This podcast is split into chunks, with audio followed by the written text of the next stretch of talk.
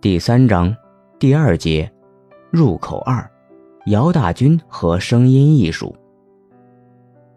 另一个通往中国声音实践的入口，是对中国声音艺术发展有重要意义的个人姚大军。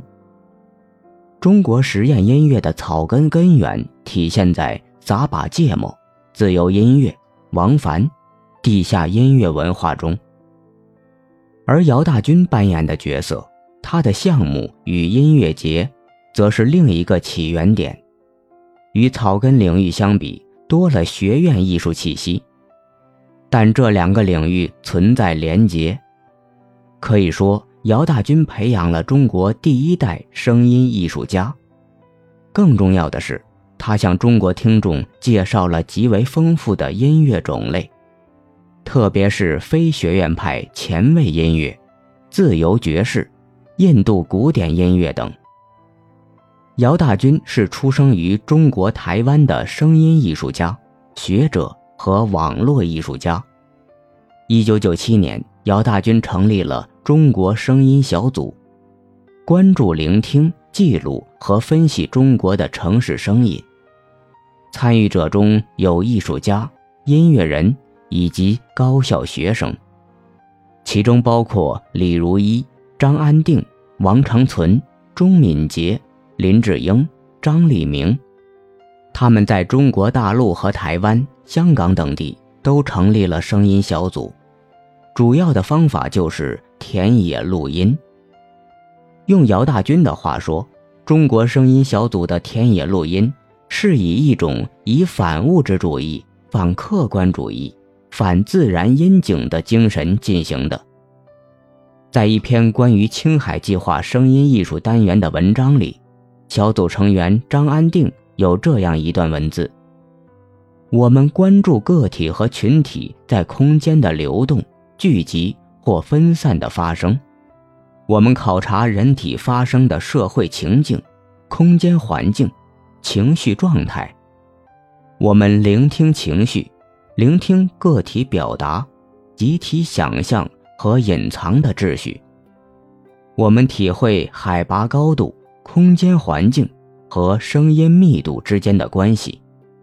我们在公共空间流连转换，尾随人群，不断游击。有时候，我们直接参与场景。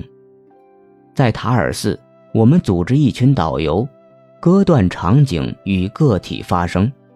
聆听导游的语系与个体想象，有时候我们默不作声，设定距离、动作、关系，成为现场的一部分，成为声响生产的诱因。有时候我们提问、设问、攀谈、引诱、解释、反抗、激发，直接成为声响的一部分。中国声音小组的成员们构成了中国第一代声音艺术群体。很快，他们都有了新的、不同的探索方向，包括通过田野录音探索声音与城市的关系，使用各种软件做笔记本音乐表演、声音装置、声音表演，以及对声音和聆听的理论思考。中国声音小组虽然持续了一段时间，但是它的影响局限于参与者，几个参加姚大军在中国美术学院的声音课程的学生，以及通过网络接触到他们作品的听众。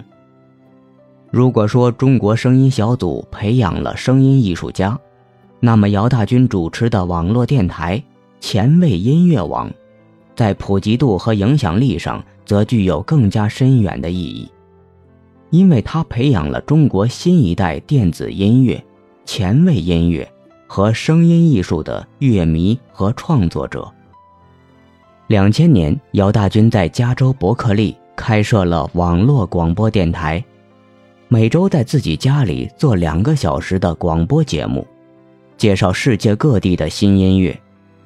网络在这里扮演着一个十分重要的角色。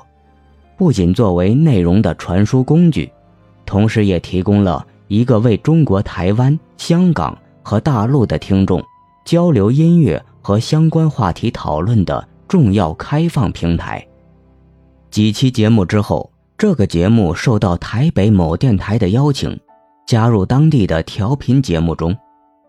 参与到论坛中的中国大陆乐迷还要求电台主持人也在大陆的广播电台播放，于是姚大军就在自己的工作室录好节目，刻录成 CD，标上名字，从伯克利寄到中国，整个过程由他独立完成，没有助理，全部免费。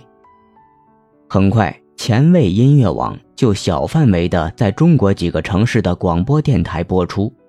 包括长春、武汉、桂林、天津、南京和长沙。这个论坛也变成了一个讨论声音艺术，包括田野录音、爵士乐、前卫音乐，甚至未发行作品的重要空间。这是第一次大陆听众以如此高的强度接触到这些不同类型的音乐。姚大军在一次采访中表示。与台湾和香港的听众相比，大陆的听众更加开放，接受度高，对音乐也有更高的好奇度。论坛早期的那种讨论热情和深度，大家真诚的态度，都让姚大军十分怀念。两千零二年，姚大军开始筹备国际电子音乐节，北京声纳二零零三。